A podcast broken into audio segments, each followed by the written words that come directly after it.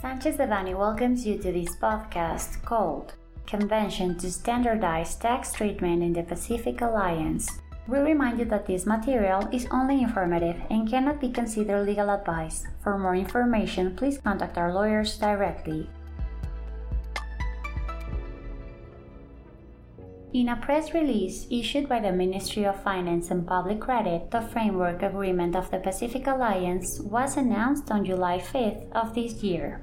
The agreement stated that the Convention to Standardize Tax Treatment provided for in the agreements to avoid double taxation would come into effect starting on July 2, 2023. According to the press release, the provisions of the Convention will apply from January 1, 2024. This implies that the involved parties will have a specified period to prepare and adapt to the changes and requirements arising from this initiative, allowing for an orderly and effective transition to the new fiscal framework. This aligns with the principles and objectives established in the Framework Agreement of the Pacific Alliance dated June 6, 2012. The agreement was subsequently signed on October 14, 2017 during the convention held in Washington, D.C. by Chile, Colombia, Mexico, and Peru. It was not until June 22, 2018, that the decree approving the convention to standardize tax treatment was published in the official Gazette of the Federation. The convention makes modifications to the bilateral agreements to avoid double taxation between the member states of the Pacific Alliance.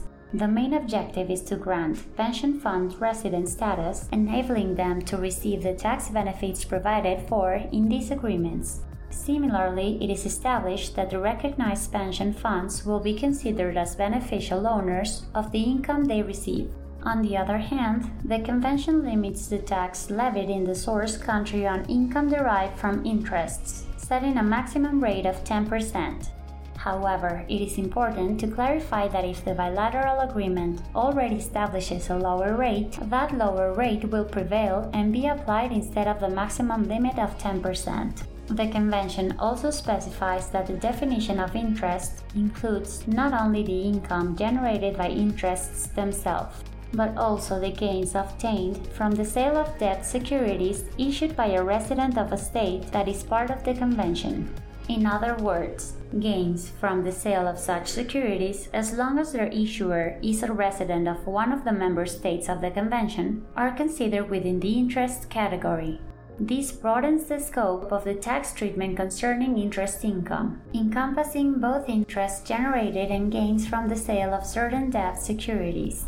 Furthermore, the Convention establishes a standardized and more favorable tax treatment for capital gains resulting from the sales of the shares on the stock exchanges of the integrated Latin America market.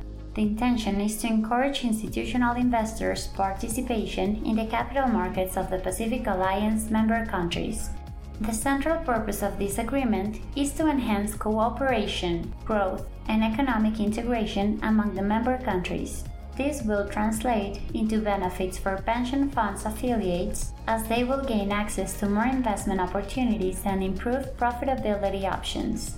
Additionally, it aims to strengthen and consolidate the relevance of the Pacific Alliance and the integrated Latin America market, with the goal of promoting economic development and competitiveness in the region.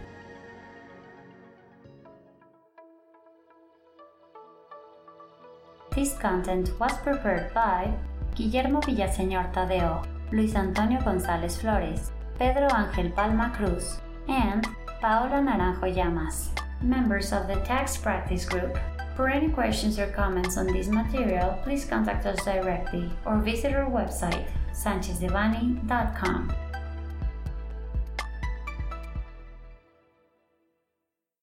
Unless otherwise specified, users of this podcast may save and use the information contained here only for educational, personal, and non commercial purposes. Therefore, its reproduction for any other medium is prohibited, including but not limited to copying, retransmitting, or editing without prior permission of Sanchez Devanny Eseverri.